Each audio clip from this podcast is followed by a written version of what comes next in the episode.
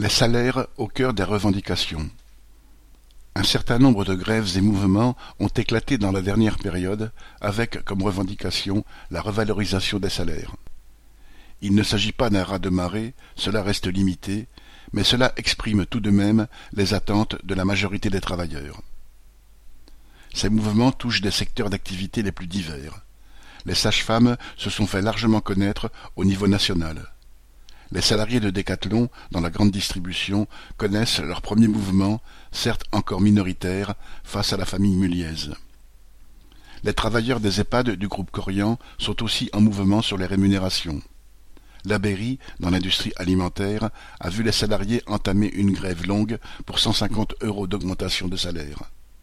Dans la Mayenne, c'est un groupe de la transformation des métaux qui s'est mis en mouvement.